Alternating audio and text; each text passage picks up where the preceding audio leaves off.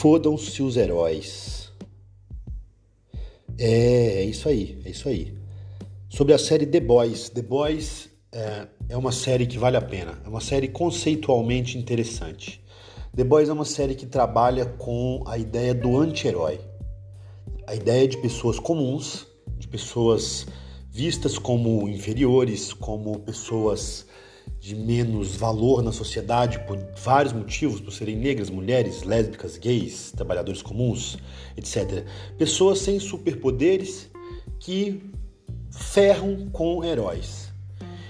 A série The Boys também trabalha com a perspectiva de que os heróis são, são grandes hipócritas e grandes egocêntricos e traz uma realidade histórica, política, filosófica de que a vida privada das pessoas na sociedade moralista, na sociedade conservadora, de base cultural hebraica, judaica, cristã, protestante, católica e mesmo que né, monoteísta em geral, na sociedade, a vida privada, na sociedade conservadora, a vida privada das pessoas é um grande um grande modo de manipular, é uma grande moeda de troca.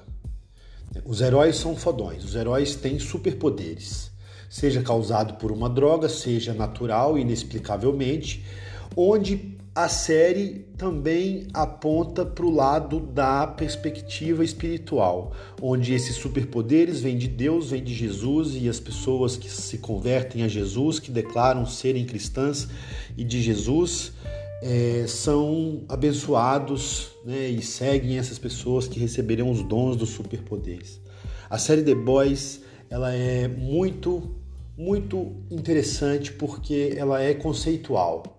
Ela exagera, exagera entre aspas, né? exagera no sangue, no impacto visual, no escracho verbal que rola em muitas cenas. Ela faz uma sátira ácida sobre muitas coisas, mas ela é conceitualmente altamente crítica, altamente crítica a esta visão, a esta construção do herói nacional baseado na fama na rede social. E aí é que tá. A vida privada da pessoa, desde sempre, né? Desde que existe a questão do certo e do errado no comportamento sexual, por exemplo, o comportamento sexual afetivo das pessoas é o que há de mais íntimo, e a série explora isso muito bem quando demonstra que a vida privada dos heróis é o que há de mais valor, é a maior ferramenta que pode se usar contra eles.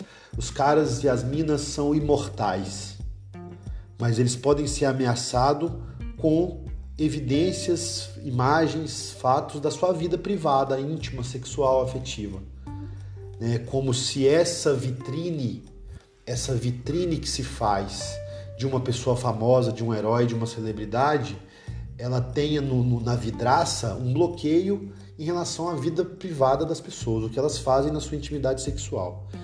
E a intimidade sexual afetiva das pessoas é uma coisa altamente variável, altamente ampla, né? As pessoas têm fetiches de muitos jeitos e formas possíveis.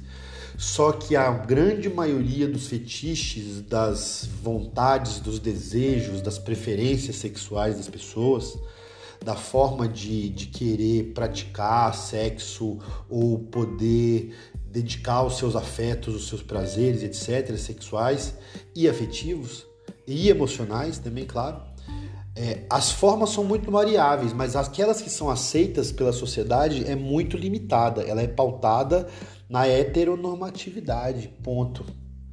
Ah, na, na, na homossexualidade com certo nível, na bi com outro, na trans com outro, e por aí vai, né? das, das tantas formas de é, expressão sexual afetiva e formas de, de, de, gozar isso né, ao longo da sua vida, de praticar e de curtir, de, de fazer da sua vida ser composta pela atividade sexual, seja ela como for, com quem for, do jeito que for, isso é uma coisa, é talvez o maior tabu de todos. Comportamento sexual afetivo é o maior tabu de todos. É uma das coisas que mais gera violência feminina, doméstica, contra meninas e moças, estupros, pedofilia, é, casos de sadismo, masoquismo e por aí vai, né? Talvez as violências mais horríveis que possam acontecer esteja ligado ao comportamento sexual afetivo e à forma como a sociedade é, opera em torno disso.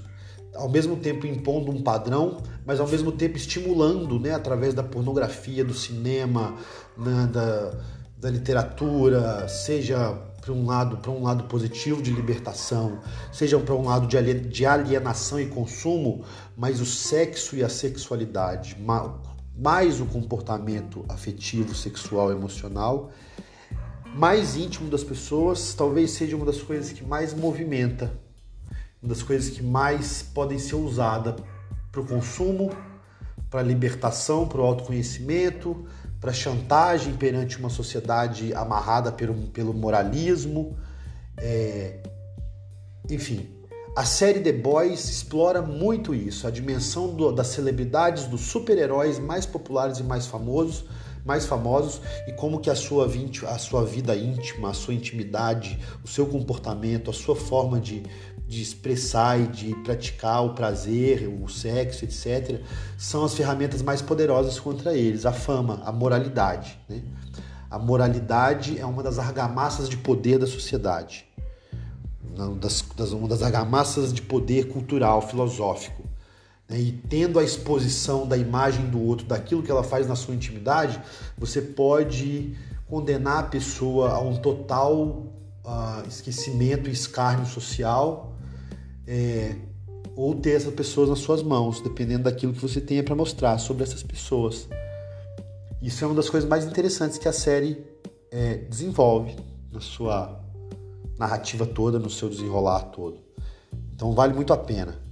Símbolos, frases, reflexões muito contemporâneas uma demonstração da distopia, né, a qual já estamos ou estamos nos aprofundando nela, de fanatismo religioso, de fanatismo político, de fake news, de formas de manipulação da opinião, é, enfim, né, a exploração da, da, imagem da violência, né, do extremo, também é interessante. Recomendo, The Boys. The Boys tem lá no Amazon Prime e tem aí pelas piratarias da internet. E!